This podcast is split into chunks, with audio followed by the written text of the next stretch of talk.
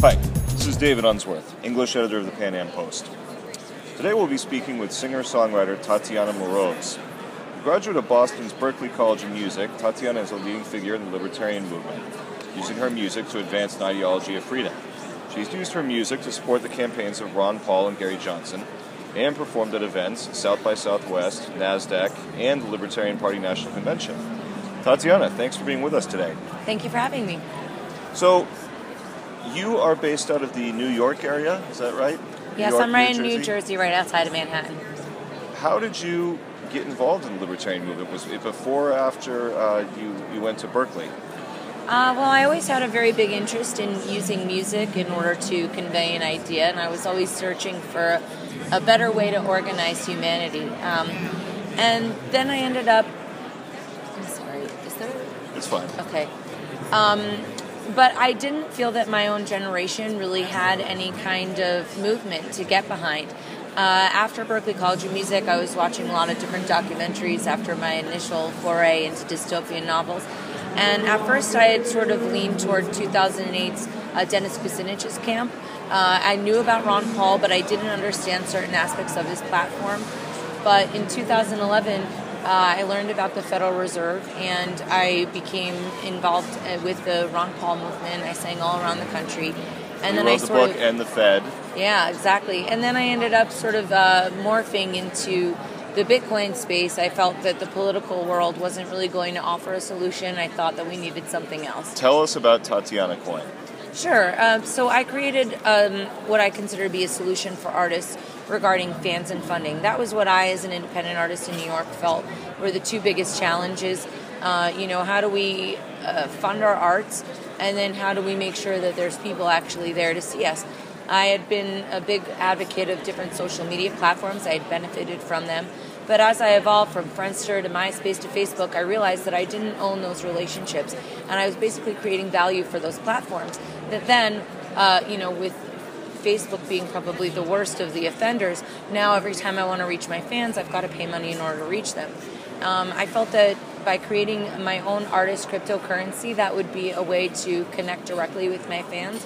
A little And some of these social media platforms are even discriminating against artists with a conservative or libertarian point of view. It's it's well, I think that pretty that's troubling.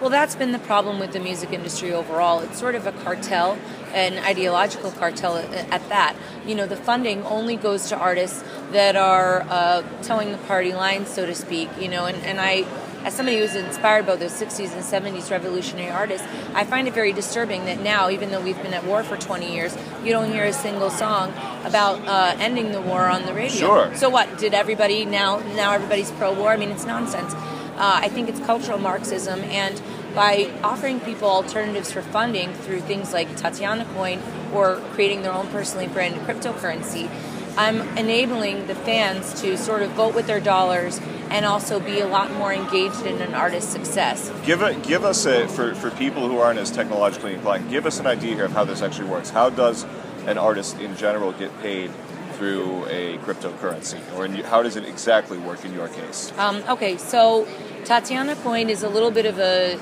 you know experimental project, but crowdfunding has been very successful for people. But if you do a crowdfund or a Kickstarter of some kind, people donate fifty dollars and they get a T-shirt.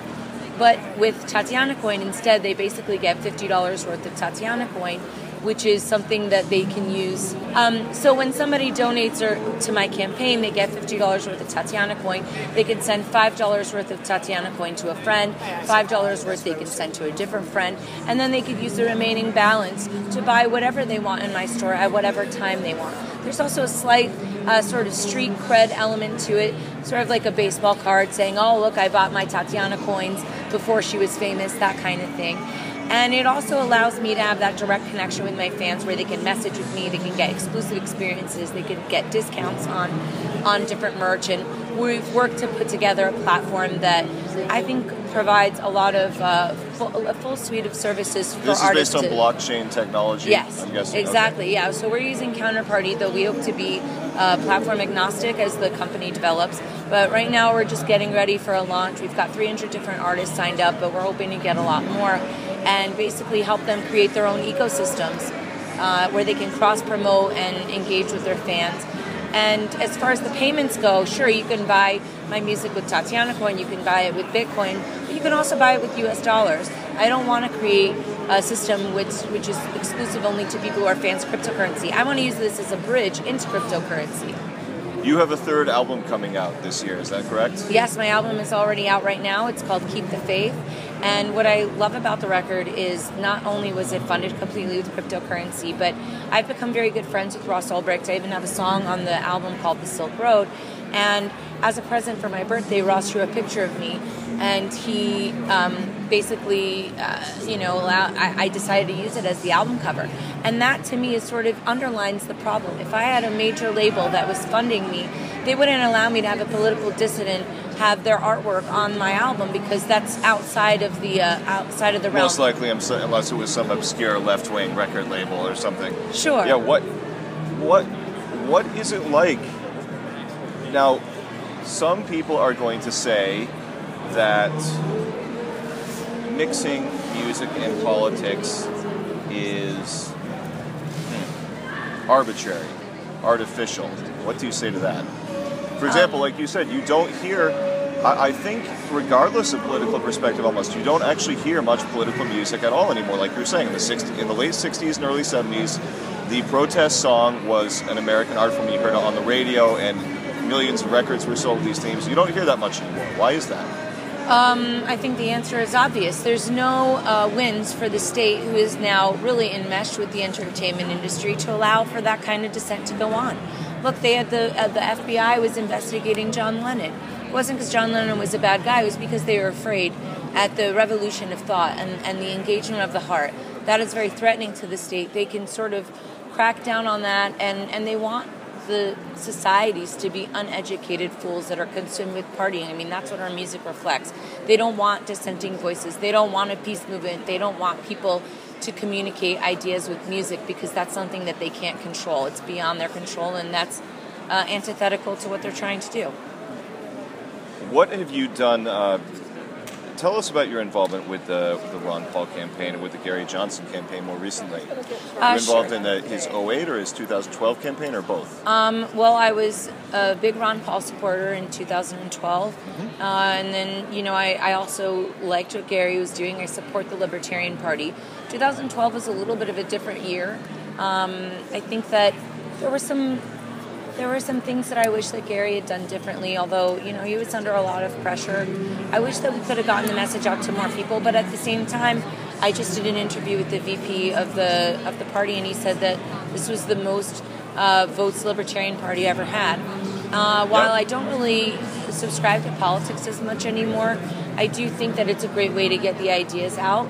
And you're not going to get somebody who's a staunch Republican or, or a de- Democrat into liberty or turn them into anarchists overnight. You've got to sort of get them there and hold their hand. And I think that politics is the natural way that people seek to express that desire for change. Why? Why is it that uh, the, the music industry, along with virtually all other arts and entertainment, is so geared towards uh, socialism, collectivism? I mean, you have a few examples it seems like there are a few artists who are big enough and they they've had long enough careers. Like for, just coming to mind, um, say Ted Nugent. Ted Nugent is kind of a radical, kind of conservatarian, let's call him. Uh, why is it though that particularly younger artists say that the, the 18 to 35 year old crowd who are involved in the music industry, they seem, I mean, I'd say 99 out of, out of 100 of them are, are, are Obama supporters. Why is that? Um, I think that that's by design. I mean, I know that sounds conspiratorial, but I can't really come up with a different reason for it. Uh, like I, you know, there's a, only a very, very narrow viewpoint that is permitted, and that's exactly why we need disruptive things like cryptocurrency to shake things up because uh, the narrative cannot only be from a single perspective. And and I know a lot of artists and creative professionals that feel that they can't speak out and if you can't speak out in the arts, you know, you're dead in the water in a lot of ways uh, from an ideological battle perspective in terms of engaging with humanity. Mankind needs different ideas in order to flourish and in order to progress. So, would you would you describe yourself as uh, uh, I don't know anarcho-capitalist or libertarian? I think from, uh, I think from a from a practical perspective, I'm a libertarian, but um, my goal is to eliminate the state. I mean, I'm basically an anarcho-capitalist. I think that voluntary exchange is really important, and uh, I don't really see much legitimacy for the state. But you know, you you talk to you talk to people at their level. You don't necessarily try and push people too hard. And my goal is to bring as many people as I can into the fold. Who? Tell us a little bit about the about other artists, say that may be involved in the libertarian movement. Like I know, for example, you've uh, you played before with Jordan Page, who's another uh, does kind of a similar genre of what you do, kind of an acoustic singer songwriter with a real revolutionary message. Um, who else is out there in the libertarian music space? You know what? I haven't really been playing too many shows with folks. Um, it's usually been me, so it seemed like there was a lot more involvement in 2012 uh, with Rebel Inc. and Golden State. I did a really cool show with Ron Noyes up in PorcFest, so that was really neat. He opened up for me. Unfortunately, Jordan wasn't able to join me, so I think it's constantly growing, and, and it's cool to see the the um, creative people stepping outside of that comfort zone and, and taking a risk. So you do you you obviously write all the the lyrics and the uh, the songs and so forth, and you play the guitar. Do you hire uh, like backing musicians, or do you do you play some other instruments on your albums? Or no, I generally hire. Uh, I hired a band like for a drummer my, and a bass player. Correct. Yeah. So to have a full band, it's very difficult as an independent artist to have a band because at this age, you know, it's not like I'm in college and everybody just wants to do right. it for fun. So it would be cost preclusive in order to do that. Sure. Um, but for special events, you know, I'd love to bring out a band. It's always well. if you fun. ever need a bass player, right here. Ah, good. I like that idea. So the the last question I'd like to ask you is, do you what comes first, the political message or the musical message? Or are it they just to be organic. completely and, and do you do any non-political music, or is it all? Sure. you No, do? I do a lot You of do. non-political music, but to me, you know, I'm I'm sort of an all-encompassing person, and my politics and my love of freedom are so ingrained in who I am because of that crusade to sort of save mankind. Um, and, you it know what? I lied. something authentic. One one last question. I, I Sure. hate to even ask this stereotypical uh, uh, music interview question. Who are a couple of your biggest influences? Um, Either musically or well, musically mainly. Sure, 'Cause I- Cat Stevens uh, Yep. was a really big influence. Nina Simone, uh, Stevie Wonder has amazing messages. Simon and Garfunkel, uh, Fiona Apple. So there's a lot of different people. Right now, I love Ryan Adams. He constantly blows me away. So uh, I think that there's a lot of inspiration out there, and I hope to help uh, other artists sort of find their voices and, and connect with their fans with the Tokenly project. Several of those artists you mentioned are coming from a rather different uh, political and philosophical uh, ideology, but I suppose you know the, the music uh, transcends that, and we, we still can appreciate their Yep. music. That I'm trying to think. Are you you're familiar with Rush? I would imagine Um, the band yes. Rush. Yeah, uh huh. A band that had great libertarian themes in some of their early work. I mean, I don't think they're particularly political anymore, but um, it's it's great to see it when there are libertarian themes ex- expressed in music, and we need more. Uh, in my humble opinion, we need more Tatiana Moroses in the uh, in the world today. Oh, well, thank, Thank you. I appreciate that. Tatiana, thank you so much for being with us, and come back sometime. I hope so. Take care.